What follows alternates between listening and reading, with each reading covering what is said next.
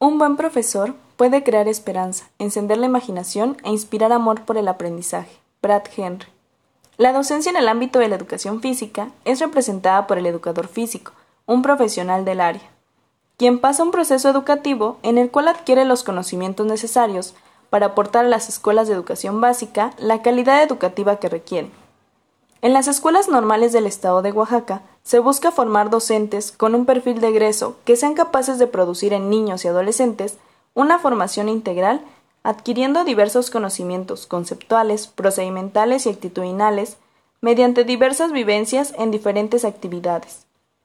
El propósito que se persigue en la licenciatura en educación física es un constructo en conjunto de los docentes que acompañan y guían a los futuros educadores y educadoras físicas con la pasión y vocación que éstos poseen por esta noble profesión.